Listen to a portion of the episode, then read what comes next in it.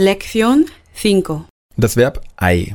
Ich hatte gesagt, dass wir bei der Ortsangabe immer das Verb estar verwenden. Das war ein bisschen geschummelt. Es gibt nämlich noch ein weiteres Verb, das wir benutzen für die Ortsangabe und das ist dieses ei. Ei bedeutet in der Übersetzung es gibt, es ist oder es sind. Für alle drei deutschen Übersetzungen benutze ich ei. Egal, ob das Einzahl ist, ob das Mehrzahl ist, spielt keine Rolle.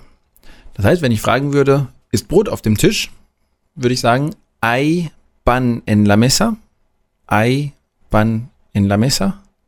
Wichtig ist, dass eine Ortsangabe vorhanden ist und etwas Unbestimmtes. Die Ortsangabe auf dem Tisch, klar. Was ist jetzt unbestimmt? Das Brot ist unbestimmt. Gut, ich weiß, ich frage nach Brot, ich weiß aber nicht, was für Brot es ist.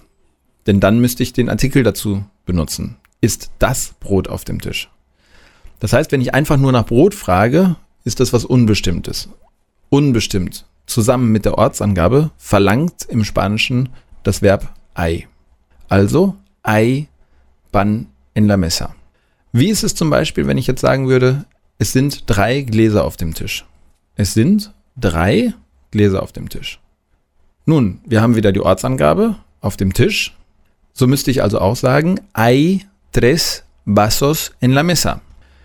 Es ist richtig, wenn Sie nun sagen, Moment, tres, also drei, ist doch was Bestimmtes. Das ist eins, zwei, drei Gläser. Ja, aber ist da in der Grammatik ein Unterschied, ob ich nun sage ein Glas oder drei Gläser? Eigentlich nicht. Sprich, ein Glas ist ja auch eine Menge. Und ein, wie Sie wissen, im Deutschen ist ein unbestimmter Artikel.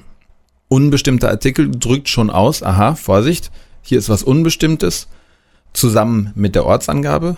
Also benutze ich hay. Hay tres vasos en la mesa.